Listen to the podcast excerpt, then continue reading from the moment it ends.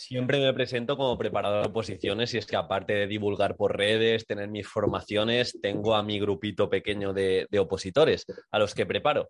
Y hoy quería compartir uno de ellos, más bien el simulacro de uno de ellos, que me ha hecho reflexionar, me ha hecho pensar y digo, voy a compartirlo con toda mi comunidad, que seguro que le puede ayudar. Y es que también estamos sumergidos, no quizá en el reto diario de hacer simulacros, porque llevamos muchos hechos, pero yo también lo lanzo.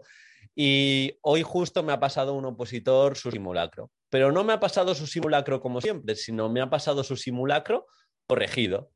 Con distintos bolis, corregía si se había equivocado a nivel de legislación, corregía si se había equivocado a nivel de contenido, corregía si se había equivocado en tiempo, si se había pasado o, en referencias bibliográficas, y la verdad que lo he mirado y digo, ¿ahora qué hago yo?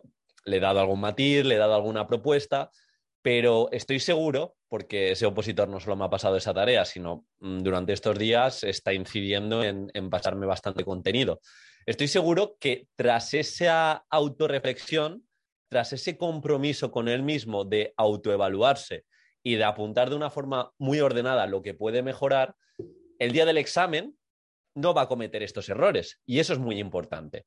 Y eso es lo que quiero compartir con vosotros y vosotras. Queda poco tiempo, pero aún se pueden hacer cosas que determinen y que marquen vuestro destino en las oposiciones. La primera es que nos tenemos que poner a prueba, tenemos que hacer simulacros, nos queden dos días, nos queden nueve días para, supuesto y tema, nos queden nueve días para el supuesto, nos queden tres días para el tema aún se pueden hacer esas pruebas y con esas pruebas yo me refiero que también me centraría, y esto es importante, yo me centraría en todas las pruebas tener los criterios de actuación, los, criterios, de calificación delante, para no cometer ningún tipo de error y al menos que esos estándares mm, estén cubiertos. A partir de los estándares, hablamos de la diferenciación de siempre, de propuestas prácticas, de intentar hacer introducciones y conclusiones ganadoras, que haya cierto equilibrio en los puntos y hagamos referencias a estudios científicos. Bueno, pero lo primero que hemos de cubrir en el tema es, y también en el supuesto, contestar lo que se nos pide y contestar los distintos epígrafes. Ahora bien, cuando nos ponemos a prueba y tenemos muy claro esos estándares para no cometer esos errores, yo también me autoevaluaría, independientemente de si tenemos preparador, preparadora, academia, yo intentaría dedicarle 30, 35, 40 minutos a darle una vuelta a esa prueba una vez la haya hecho. Pensáis que es tirar el tiempo, pero no es así. Es un tiempo que dedicas a mejorar la prueba, que dedicas a no cometer esos errores el día del examen y lo apuntaría en un papelito. En un papelito que puede ser mi diario de simulacros, voy a apuntar, no he llegado en tiempo, y analizo por qué no he llegado en tiempo. Mira, en este punto quizá he contestado un epígrafe que no me pide, me voy a ajustar y, no puedo cometer ese error el día del examen. Tengo que mejorar en contenido, apunto el contenido que, he fallado y, para el siguiente simulacro o para la prueba del examen no cometo esos errores. Pero, de verdad, tenéis que dedicar cada día, hasta el día del examen, entre 10 y 15 minutos al final de vuestra sesión de estudio para comprometeros con vosotros y vosotras mismas a no cometer esos errores que habéis cometido o en el estudio o en el simulacro y darse cuenta y ser conscientes de que eso no lo puedo hacer. Porque también he visto errores de opositores que van cumpliendo o, o van haciendo, mejor dicho, de simulacro en simulacro y, no hay esa mejora, y no hay esa mejora porque no hay esa atención o no hay ese entrenamiento deliberado que se piensa que cuanto más simulacros mejor. No, no, no. Quizá menos simulacros, con repasos activos, con mejora, con elevo conciencia y me doy cuenta de lo que me he equivocado, me comprometo para no equivocarme otra vez, el día del examen no voy a cometer esos errores. De nuevo, más no es mejor, mejor es mejor.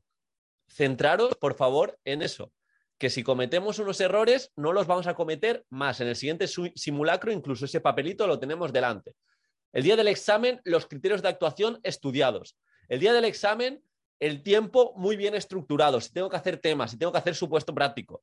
Ahora, Comunidad Valenciana, que, mañana se, se, enfrenta al tema. Lo mismo, una estrategia muy clara. Yo ya tengo mis rankings de temas y ya sé que si me salen dos, voy a escoger el 5. Si me sale 6 y 4, el 6 porque mi ranking está más arriba. pero no puedo tomar decisiones si yo tengo la estrategia clara y esos errores que he cometido durante los simulacros no los voy a cometer más.